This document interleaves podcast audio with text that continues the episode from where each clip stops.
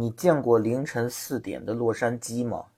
没见过，但我见过凌晨零点的一坨屎，还盯着它看了足足有一小时四十五分钟。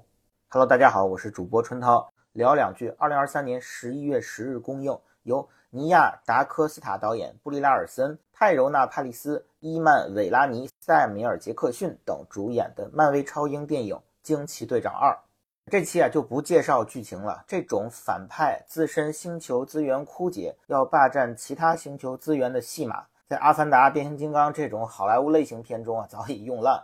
难道他们的脑回路就想不出刘慈欣那种建设行星发动机推着星球走的思路吗？虽然没有《流浪地球》的带球跑环节，但惊奇队长在这部电影高潮撞向太阳。救星球的那一幕举动啊，还是透着一股正宗的吴京味儿，如假包换。看《惊奇队长二》之前就预期会烂，但是万万没想到，这部电影最烂的不仅在于故事老套、节奏糟糕、特效平庸、动作难看，而在于饰演惊奇队长的布利拉尔森的表演，让人甚至一时恍惚。他当年拿奥斯卡最佳女主的那部《房间》，难不成是那部号称灾难艺术家的房间？布利拉尔森表演的灾难程度怎么形容呢？呃，就好像是王传君老师在剧版《三体》中饰演的丁仪，每一分钟都在神游片场，元魂出窍。惊奇队长似乎是意识到了过于硬朗的自己呢缺乏人气，于是呢，在这部电影中啊，比世元兽猫猫卖萌还要卖力。他跟韩国演员朴叙俊，哎，就是主演过《金秘书为何那样》那个男演员，他们二人那段双人舞啊。足以尬穿银河系，令人百思不得其解。惊奇队长为何那样？这么说吧，三百六十度无死角，全是槽点的漫威剧集《惊奇女士》中那个巴基斯坦裔的小女孩卡马拉，居然是这部电影中表演最自然的女性。就问你怕不怕？葛优老师曾主演过一部电影叫《卡拉是条狗》，郭德纲在相声里调侃说于谦是个猪。哎。蜘蛛侠三蛛同框，闪电侠三福同框，惊奇队长二呢就来一个三傻同框，三傻大闹好莱坞。惊奇队长一拖二，光谱和惊奇女士谐音就是一坨二，组队犯二。惊奇队长二导演尼亚达科斯塔曾指导过恐怖片《糖果人》的新版。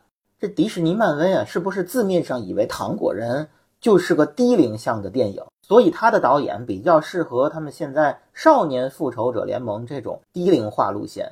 然后这导演呢，哎，你既然找我去拍一部低龄向的电影，哎，我就在里面暗藏私货。我把那个噬元兽一群猫猫明明是救人的场面，却拍成了怪兽吃人的恐怖片儿。惊奇队长二中的光谱惊奇队长、惊奇女士，黑人、白人、黄种人，哎。黑白黄三色是什么颜色？是早年沙俄国旗的颜色。惊奇队长二难道是在隐喻俄罗斯、隐喻俄乌战争？我看不一定。惊奇队长二唯一的价值就是电影中克里人和斯库鲁人的矛盾，互相之间的仇恨教育，无缝映射到了如今的巴以冲突。而现实中这位美国队长可远远没有漫威电影中那么正义。所以如今还看什么漫威呀？每天七点的新闻联播比这刺激多了。也许现实中的阿拉伯版复仇者联盟即将全球公映呢。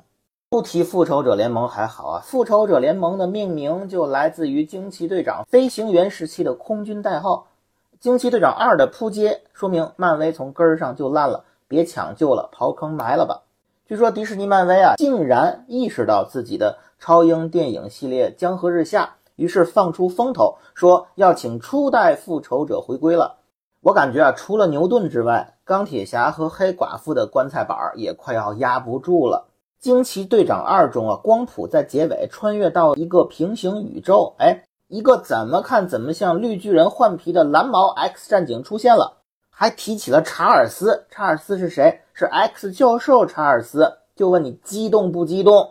我一点都不激动。从旺达与幻视、惊奇女士一直溜粉说 X 战警要来了，X 战警要来了。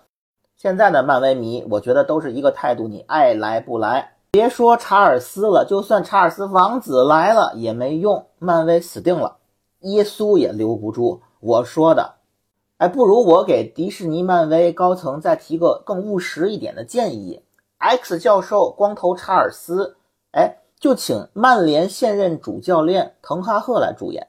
哎，他率领的藤甲军在欧冠和英超比赛中的表现，可远远比漫威这些所谓的主题公园式电影在娱乐效果上强太多了。好，感谢收听本期干货影评，希望诸位收听、点赞、收藏、转发、评论、打赏，你们的每个小小支持或大大的不支持，都是我们更新的巨大动力。